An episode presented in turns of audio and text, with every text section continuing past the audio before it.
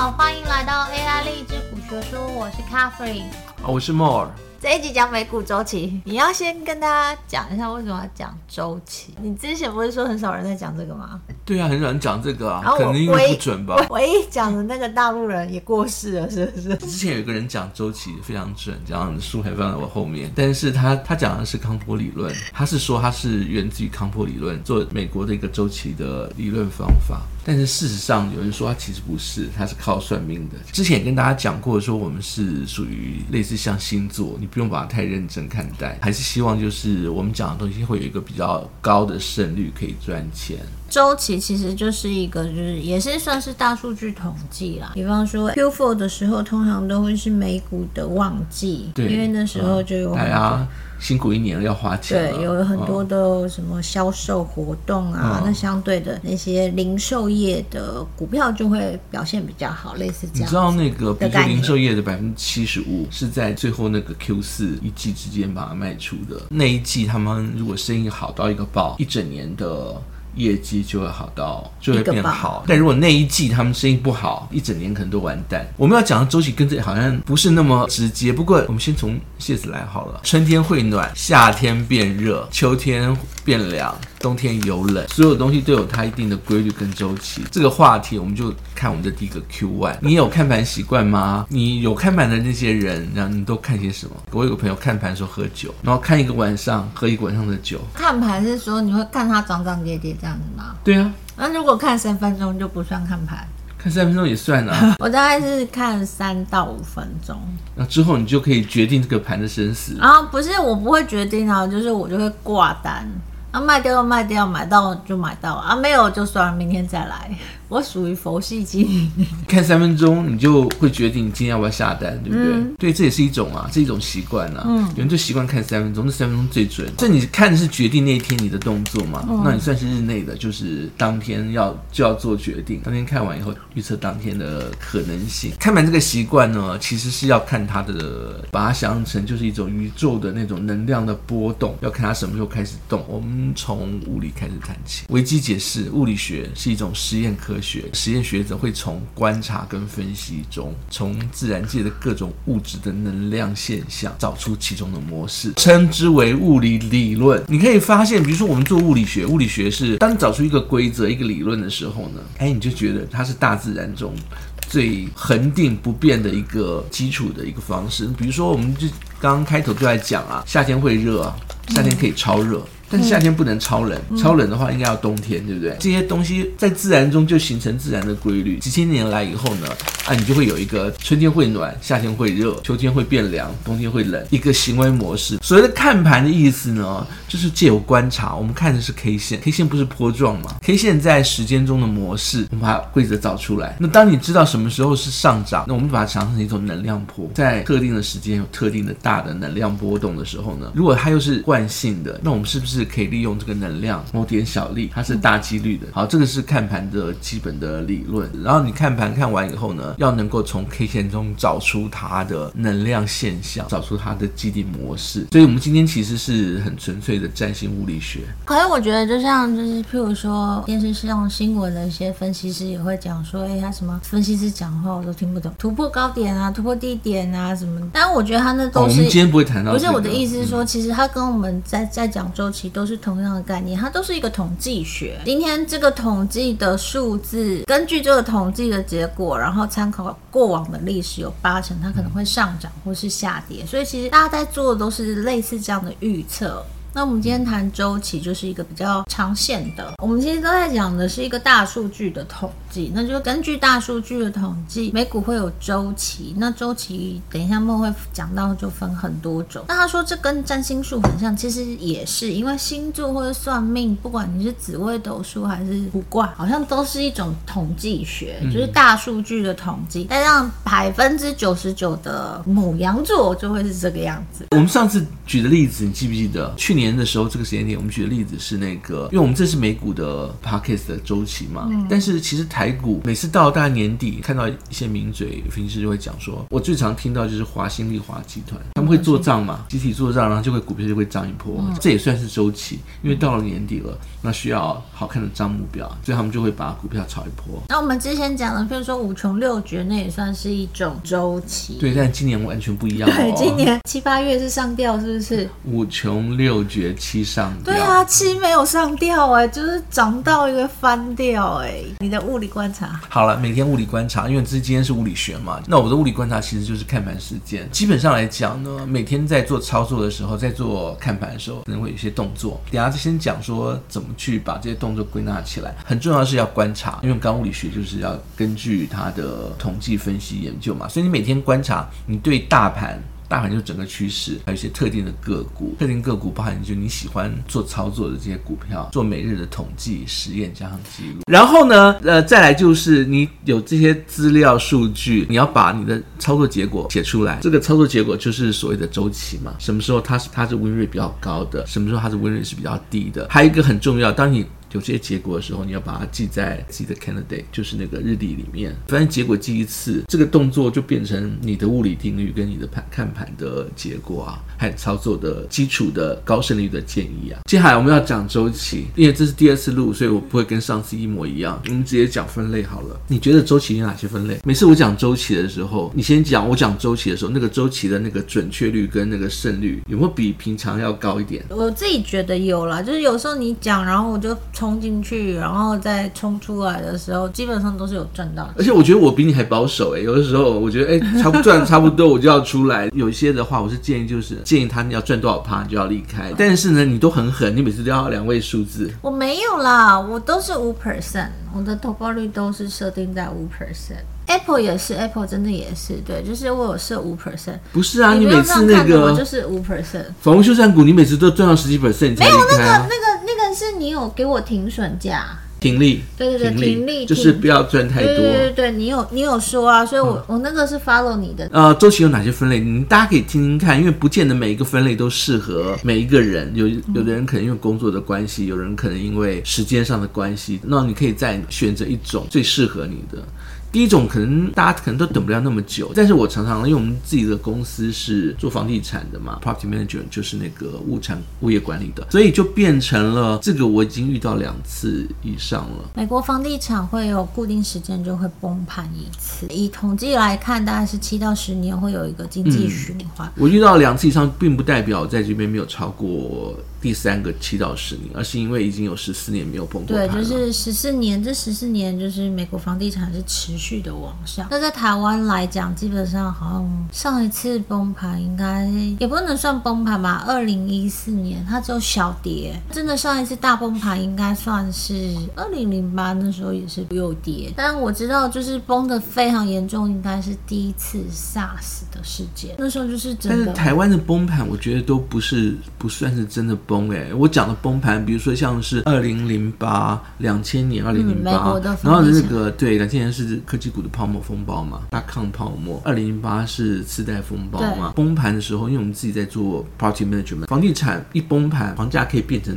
四折哎，就是我们举例说明好了，信义区的豪宅，就是如果现在开价三千万，四折的话，就是你用一千两百万就买得到。对，这件事情基本上在台湾是没有发生，没有发生过嘛？对对对。但是你知道为什么台湾房价这么贵？不知道啊，因为从来没有崩过盘啊。Oh. 你知道那个美国它的首富你列出来，嗯，它没有一个是房地产挤压的，并没有，只有那个川普。可是会不会跟东方文化，就中国人本身是一个很爱持有房地产的民族，所以不管是中国，你看中国香港、澳门，然后譬如说新加坡、台湾，就是很多所谓的中国人在的地方，是不是就很爱买房地产？我不知道，我觉得是的，我觉得那个跟因为我们这边从来不崩盘，对，我觉得那个民族性有很大关系，哦、因为大家都很想持有房地产，所以房地产就变成一个，就算你遇到事情，你不会真的去抛售它。除非你真的没钱。我我我这么说好，这会导致一个结果，比如像现在十四年没有崩盘，嗯、美国啦，那没有崩盘的结果就是它不会降到一个低点，那不会降到一个低点的时候，它就没有震荡，没有杠杆这样子。当没有震荡、没有杠杆的时候呢，它的未来就会跟台湾差不多。年轻人买不起买不起房子，如果有这样的循环，我反而是觉得它是一个良性的，就是知道崩盘的时候呢，然后又把房价打成原状。哦，所以这也是为什么美国那边他的首富都没有没有用房地产当做。话说回来，他打成原状的时候，如果你掌握这种周期，你就可以靠房地产赚赚钱。那现在它不会打回原状，那你就大概就只能够靠股市、债市和一些其他的周期。那其实股票市场也有这样的长期循环啦。固定时间就是我们讲的是美股，它就会一个大崩盘，那崩跌的状况可能就是三十到五十 percent。所以假设我们说，哎，现在美国股市道琼是几千点，大盘 S B I 标普现在目前已经到四千五了。对，那如果崩，譬如说我们讲五十 percent 的话，就从四千五跌到两千多嘛，嗯、对半砍。那如果我们拿台湾股市来看，因为通常假设啦，这这个这个也是统计资料，就是美股如果大崩盘，美股的跌幅是三十 percent，台湾的跌幅。会更深，就是台湾的股市的贝塔值其实比美股还要大，它的跌幅跌幅幅度会比美股还要多。之前我有看过一个统计，说台湾股市的跌幅最深可以达到七成，就美国股市跌三成。到四成的时候，台股有可能跌到七成，这个是过去的统计资料。嗯，如果再加上那个后来汇率的反转的话，对，那如果你看嘛，现在大概是一万五，我们算一万五千点好了，跌七成是多少？妈，算下剩四千五百点，吓死人了。之前还有跌到三千点，还好。对对对，跌到四千五百点，这个时间点其实因为台股有曾经真的跌得还蛮深的，我其实有认识蛮多长辈的，是有得忧郁症的，有想去跳楼的，然后大家在操作股票，真的还是要小心一点。会跌是会跌了，但跌完以后还可能还要等涨的机会。对，但是在那个跌的过程里面，就是如果你是持有股票，我觉得都还好。但是因为很多人他会有碰到比较。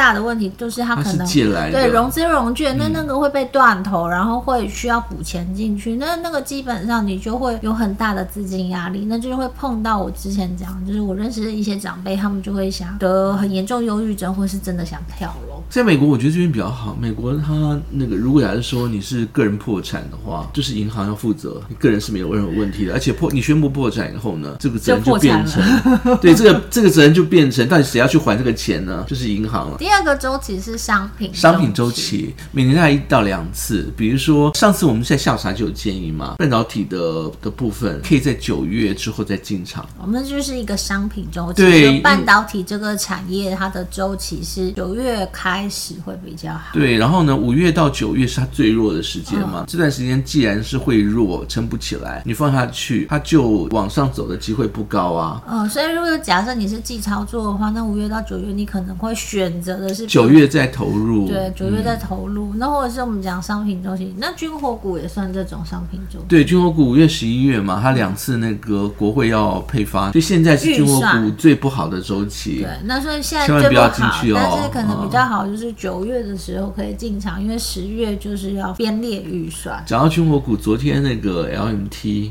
洛克希德马丁发布财报，好好哦。然后呢，开盘之后十五分钟大涨，然后之后到尾盘大跌，然后一天。就把它大概两个礼拜涨跌幅全部跌光光。昨天我们在录的时候的昨天，道琼是大涨，道琼大概涨了两趴多，对，快三趴。昨天涨很多，嗯，但是那个 LMT 就是往下跌了快四趴，再加上它之前它原来开盘的时候是大涨的。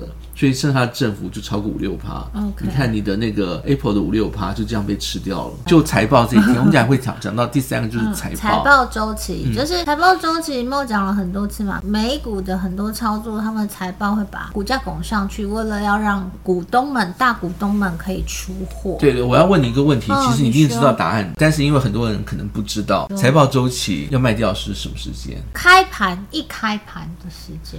财报当天开盘一开盘就要卖掉。昨天 LMT 就是这个例子。哦，因为他一开盘大涨，他自己讲说他下季的之后的那个预期获利跟订单财报书还是讲说他会往上调，所以意思就是他之后会赚的更多、嗯、更好，所以开盘就往上拱，大概一趴多快两趴的时候呢，就啪就跌下来。对，然后他就自己可能自己疯狂出货吧，就是他们很习惯在财报当天，通常就是财报当天会挂单，然后把它当天就是一开盘就卖掉。嗯、那我其实自己操作了很多次之后，觉得嗯这非常准，因为一卖掉之后它就往下跌。我还是不懂为什么就是财报看起来很好啊，之前再好，然后财报当天宣布的再好，还是一开盘就财报当天一开盘就卖掉。那如果之前财报之前就已经很差了，嗯，那个也不能买，那个根本连买都不能买，因为财报还是会有些人会知道结果。如果他们预计要在财报当天把它炒高的话，财报之前它前几天就会一直往上涨。但是如果假如说财报不会把它炒高，财报之前就会一直出货了。那很快把自己的财报的那个很爱炒自己股票的几只股票可以跟大家分享，譬如说 Microsoft 啊、Apple 啊、Lululemon 啊，这个都是有操盘公司在护盘的公司。对，对，他们自己有自己的操盘部门。对，那他们就会很习惯用这样的操作。今天这样这集好像变八卦，也没有啊，就是我们每次操作都这样。好，一四七十啦，这是财报是针对个股啊。那如果你没有办法每年做四次，就是做季财报的话，你可以参考每年最重要的一次财报，就是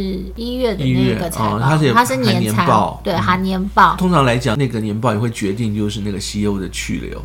哦，对，因为跟他的 bonus 有很大的关系，所以如果我是 CEO，就很认真的把那个股价撑上去，因为这跟我拿多少 bonus 有关系。对，这每年四次，然后再来是日内的震荡周期，这个就是当冲啦，然后每天的操作啊，我每天最常做的事情。那这就是梦每天都会做的事情，那我就是不参与这一块，因为它跟我的个性不符合。待会我们会讲我的操作怎么操作，但是基本上来讲，我觉得有一件事情你要大家要听的时候要先有心理准备。每天要把它先做切割，大概在两点以前跟两点以后。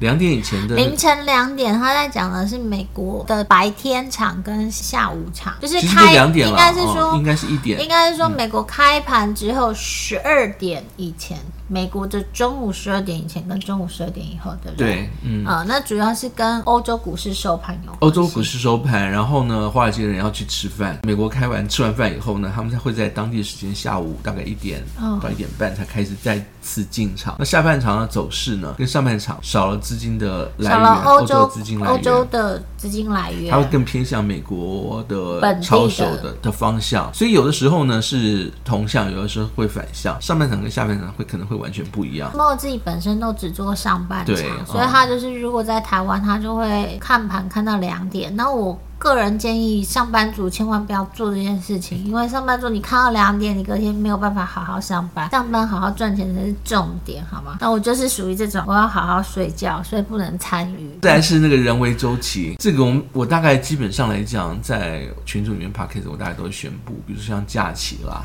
嗯，我们之前有讲过七月四号就是国定假期，我有听过的话，试着去做。还有元旦行情，还有圣诞节的行情，我赚二十块吧。周期操作，我们正式讲了，就是每一个大概把它再重复一遍。那看一下是怎么操作的，然后大概投报率是多少？还是一样，就是这个不是建议哦，这是我自己统计的结果，大家可以自己去试试看。好，你们可以去观察观察。第一个是经济循环，他在讲的叫做房地产的操作。那这个详细的部分，如果大家很有兴趣，想要知道美国房地产怎么操作的话，我们其实之前是有开课。那如果大家真的很有兴趣，也请留言让我们知道你们很想要做美国房地产。嗯、那莫本身自己的公司就是在做这个的，所以他有。有很多的经验，跟他可以怎么操作，然后他这边写的投报率是两百五十 percent 到三百 percent，意思是说，如果你是用一千万买房子的话，就可以变三千万吗？差不多，但你要等到那个循环呢？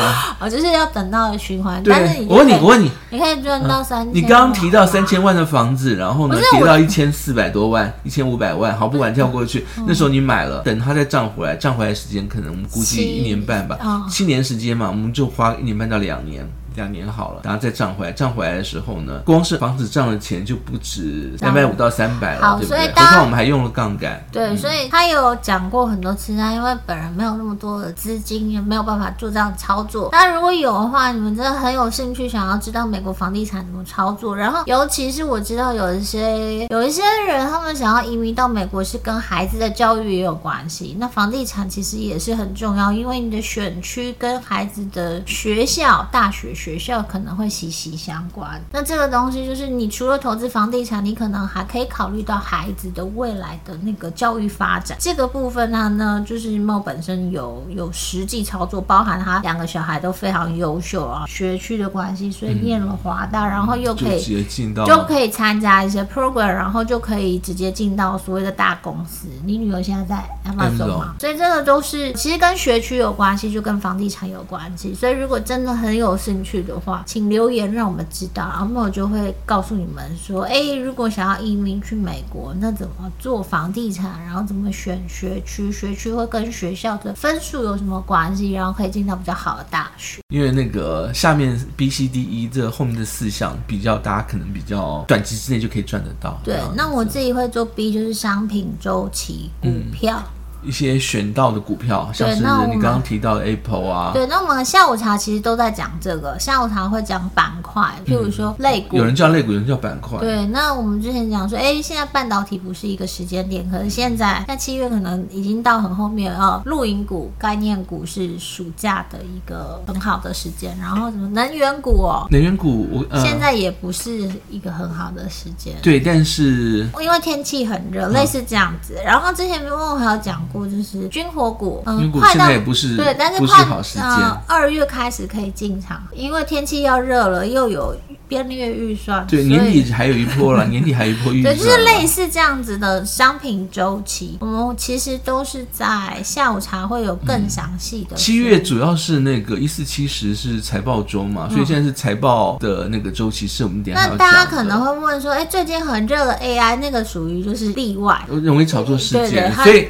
所以有点虚拟，啊，一直在讲说你炒那么高，好几兆的那个美金炒下去了，这样股票都涨那么多了，但事实上有没有赚那么多呢？然后会不会持续赚呢？所以就是 AI AI 股，像像最近很热门嘛，那它就是人为炒。好，再来是财报周期，财报就是我刚才一四七十嘛，那其实每天都有财报，但是每次财报一到一四七十的时候，我们大概都会把它放在前面两周，通常第一周都是金融股的。财报就是银行，它会先发布，之后呢是科技股的财报。科技股财报有一些科技股，有些公司它是不会让你失望的，因为那是他们自己的绩效。嗯、你知道那个有些大型的科技股，他们做财报的能力其实比银行还要厉害。比方说 Apple 跟 Microsoft，对，他们会找到题材，毋庸置疑的。对，那我们前期大家其实都可以。对，那所以大家如果真的很想做财报周期，其实我觉得很简单，就是财报发表的前一周，你这边写的是一周。一周前前进场，然后财报当天出场。那这个其实我觉得不要选小小股票啦，就是要选那种会操盘的股票，操盘自己的股票。Microsoft、Apple、Lululemon 大家也可以考虑。也有人在操作。Lulu 股价也真的很高哎、欸，它现在是世界第二大运动品牌、欸。你喜欢 Lulu，你就不要特别说。不是，我觉得它真的很扯，因为它赢过 Adidas，本来就是 Nike，然后 Adidas 嘛，但 Lulu 就是。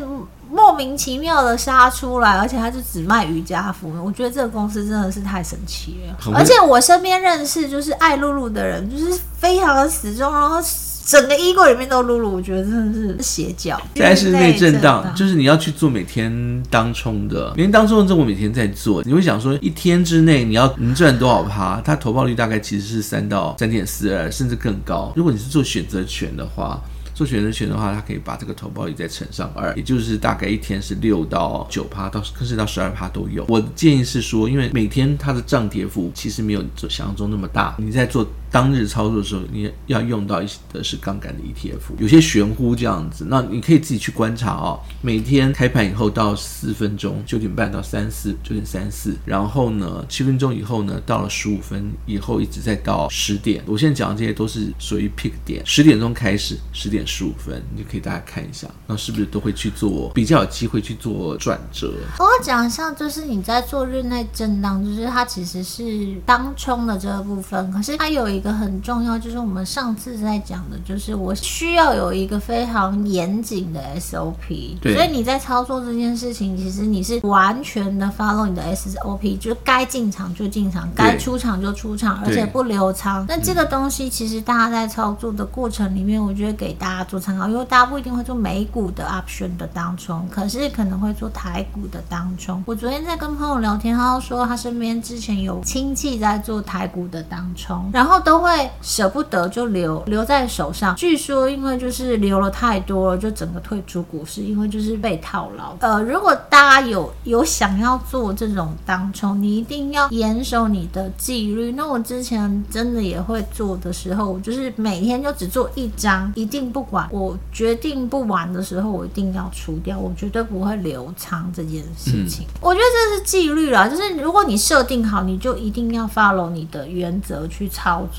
不管涨或是跌，就是不管你是赚或是赔，你都要 follow 你的纪律，不然你就会很惨。如果你还是用 option 去做当冲的话，那个流仓太可怕。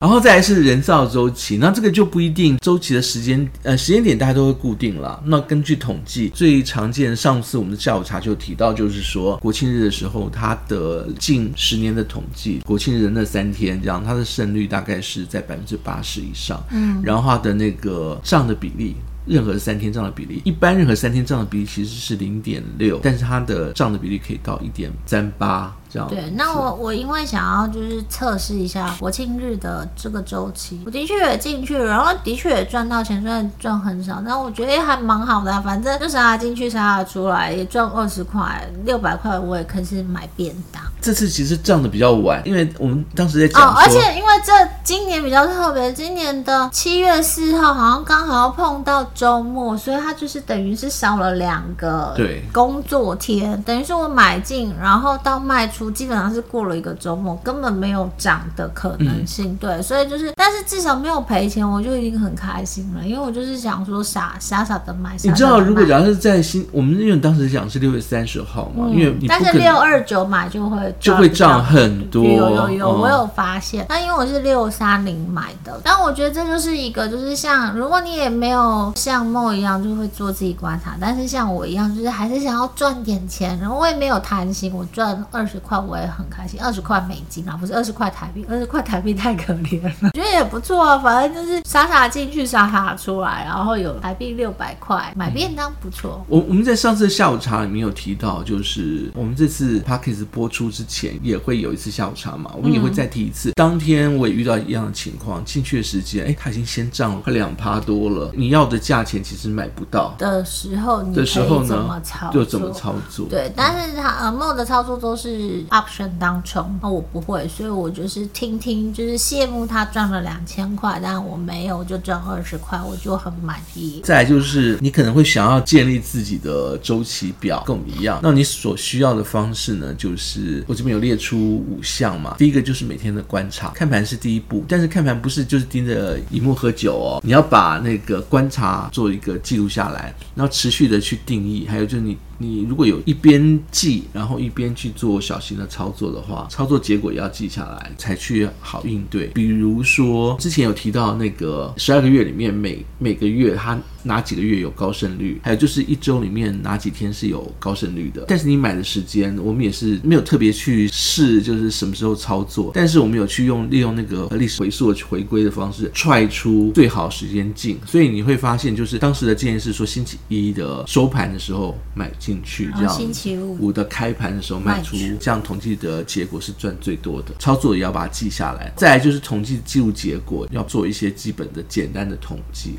哦，有 Excel 表或者有什么，我觉得都 OK。最后统计结果，把你预想的操作记录在你的日历上。我的 Calendar 上面都满满通通都是之前的所有的记录。之后呢，按照这些方式把它变成自己的 SOP 或操作习惯，那你的周期就完成了哦。我们目的就是要把身边的资产现象变成自己的东西。如果没有的话呢，或者你不想这样做的话，也可以参考我们这一集我们讲的部分，还有我们后面也会比较有更多每一种详细的周期的介绍。好了，结论：看天、看时间、看日子、看盘。对，然后我还是提醒大家，如果你今天因为看盘还是很需要跟你的生活作息有关系。如果你是要工作当上班族的，基本上你是没有办法看盘到两点的，那你就不能做 mode 的操作。当然，如果你时间很多跟他一样，那你可以考虑跟他一样的操作方式。那如果你是懒人型，像我这种的话，就是诶也不想要用大脑，然后也不想要有承担太大的风险，所以我们会讲说，哎你可以做财报的操作。那财报选大股，基本上不会有太大的。对，时间可以拉长了，比如说一年就买个一次或两次。对，那像我们之前讲 Apple，就是你可以操作的年财报。如果你真的只能操作一次，你就可以把胜率放在比较高的那个年度财报上面。嗯，如果你还是担心的话，你可以选择 ETF 啊。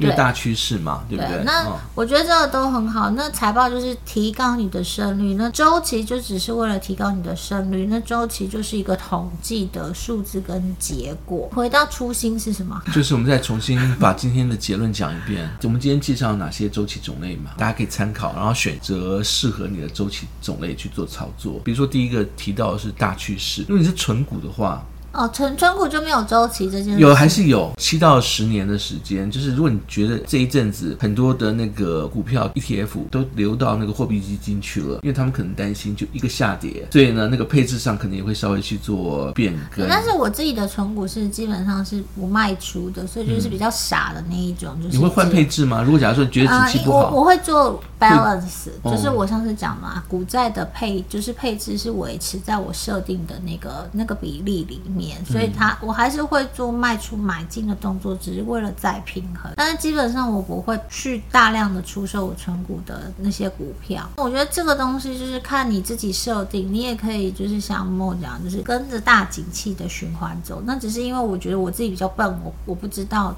景气什么时候会走到谷底？我觉得那个比较像是一个心态上面的问题。我其实如果卖出了，我就会希望我卖在高点；我买进就希望买在低点。可是我们做长期操作，就是觉得我永远不知道什么是高点，什么是低点，所以我就干脆不猜了。所以我就固定时间进场，这个就可以免除掉你自己心理障碍的这一块。因为我觉得大家在操作股票都很希望我卖在最高点，买在最低点。可是事实上，可以做到这件事。每一次都做到这件事情的人，其实应该很少。我们下期正好会讨论那个上帝数字，哎，已经进入接近神的领域了。对，那那但是但但是其实真的做起来没有那么神了。我每次都跟那个 K 君讲说，我说比如说什么股，我想说到了什么点。对啦，但是他那个是一个，你你刚才讲的都是短期的操作。嗯、那我觉得我们你这边讲的还蛮正确的，就是所谓的周期操作很适合现金流。就像我刚刚讲嘛，我的七月四号的那个档期，我就赚了二十块美金。嗯、那我觉得他就是。就是让我的这个月多二十块美金的多花，对对的的便当钱，但是就是你这个月可能就多二十块伙食费，我就觉得哎，这样也很